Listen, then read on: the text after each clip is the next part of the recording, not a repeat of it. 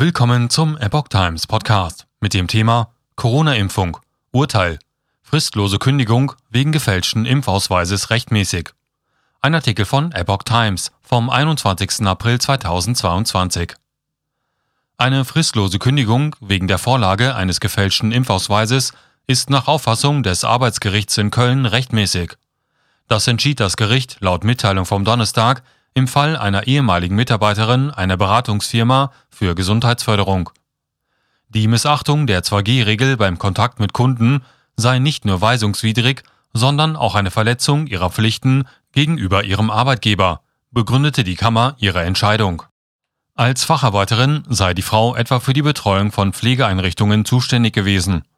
Nachdem ab November vergangenen Jahres nur noch vollständig gegen das Coronavirus geimpfte Angestellte Kundentermine wahrnehmen durften, habe die Frau der Personalabteilung einen gefälschten Impfpass vorgelegt. Daraufhin sei sie weiterhin zu Außenterminen gegangen. Überprüfungen hätten jedoch ergeben, dass die im Impfausweis der Frau angegebenen Impfstoffchargen erst nach den genannten Impfterminen verimpft wurden.